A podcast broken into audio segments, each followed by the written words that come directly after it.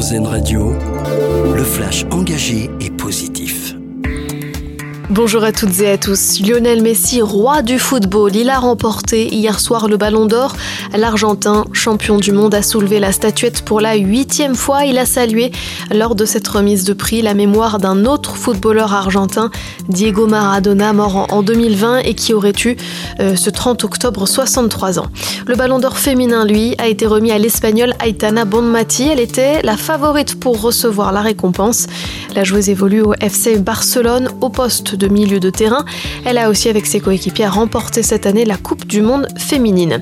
En Afrique du Sud, bientôt un jour férié pour savourer la victoire des Springboks lors de la Coupe du Monde de rugby. Le 15 décembre prochain sera donc un, jour férié, c'est ce qu'a annoncé hier le président qui ne voulait pas l'accorder avant la fin des examens à l'école.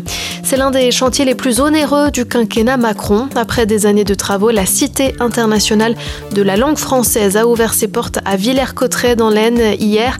Elle a été inaugurée par le président qui a choisi l'ancien château de François Ier.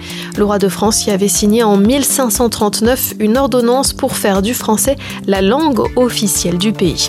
3000 poules pondeuses sauvées de l'abattoir dans le Nord, c'est grâce à une opération de Poules pour tous, une association qui a organisé une vente pour offrir une alternative aux éleveurs, une vente ouverte à des particuliers qui offriront une seconde vie à ces volailles qui ne produisent plus assez d'œufs dans leur élevage respectif. De grands vins de Bordeaux vont être mis aux enchères au profit de la Banque alimentaire de la Gironde. La vente se déroulera jeudi 9 novembre et les inscriptions ont été ouvertes hier matin. L'an dernier, la vente avait permis de récolter près de 220 000 euros.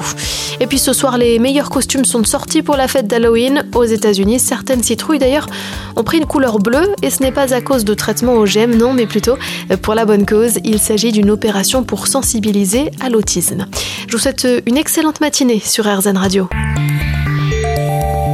Engagée et positive, une exclusivité RZN Radio.